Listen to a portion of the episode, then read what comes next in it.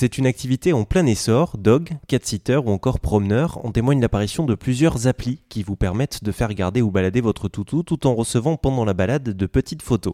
On en voit de plus en plus dans les villes aussi. Vous savez, ces personnes qui marchent avec 2, 3, parfois 10 chiens à l'américaine. Aujourd'hui, je vous en présente une, elle s'appelle Céline et elle est promeneuse depuis un peu plus d'un an en région parisienne. Bonjour Céline. Bonjour. Alors Céline, vous êtes euh, promeneuse et vous êtes aussi dog-sitter, donc euh, vous gardez les chiens euh, d'autres personnes, les chiens et les chats. Qu'est-ce qui vous plaît dans, ce que vous faites au quotidien avec les animaux?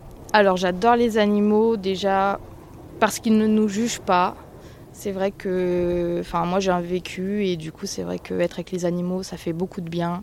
Donc voilà, j'ai envie que ça m'apporte du bien-être euh, et moi, je leur apporte, j'essaie de leur apporter euh, aussi, du coup, euh, le mieux que je peux leur offrir. Vous avez eu des animaux dans votre vie avant ou aujourd'hui?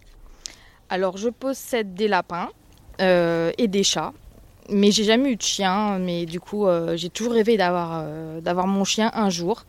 donc du coup, bon, bah, je, j'ai cette alternative que j'ai trouvée de garder les chiens d'autres personnes, de les promener, de m'en occuper, euh, voilà, comme si c'était le mien. Et, euh, voilà. Donc euh, pour le moment, je fais comme ça et je verrai quand j'aurai une situation plus, enfin, qui convient à un chien.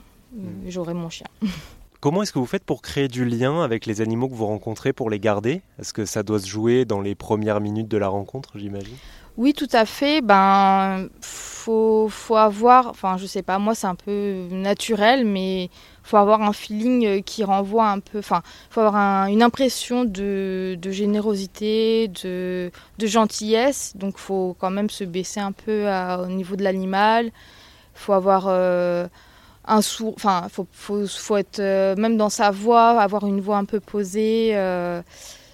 Un regard aussi, il faut, échanger aussi avec l'animal. voilà, mais après c'est du ressenti. Hmm. Donc moi je fais ça un peu naturellement. Donc, alors il y a la relation de confiance avec l'animal hein, que vous baladez ou que vous gardez, mais il y a aussi la relation de confiance avec le ou la euh, propriétaire, euh, le gardien ou gardienne principale de l'animal, on va dire. Euh, et ça, pareil, comment ça marche les, les rencontres Comment être sûr que ces rencontres-là fonctionnent? Bah c'est pareil. Après, je suis quand même de base, je suis très timide. Euh, j'ai toujours été très très timide, mais euh, je sais pas après, est-ce qu'il y a aussi le fait que les animaux soient là et du coup j'arrive un peu plus à me relâcher et du coup euh, à parler plus ouvertement et puis parler un peu de tous les sujets. donc je pense que ça joue aussi voilà, les animaux sur moi. c'est du positif. C'est important pour vous, si on prend le cas des chiens, de, de les promener régulièrement? Ah oui, tout à fait. Après, déjà, la promenade, euh, bah, ça fait du bien pour, bah, c'est pour le chien, pour son bien-être. Mais nous aussi, en fait, on a, même quand ça va pas, on n'a pas envie de sortir, on est fatigué ou autre. Et euh, tout de suite, le fait d'aller se promener, ben, ça nous fait du bien en fait. Céline passe par l'application de garde et de promenade de chien Rover. C'est comme cela que je l'ai rencontré. Je vous mets toutes les infos sur rzn.fr.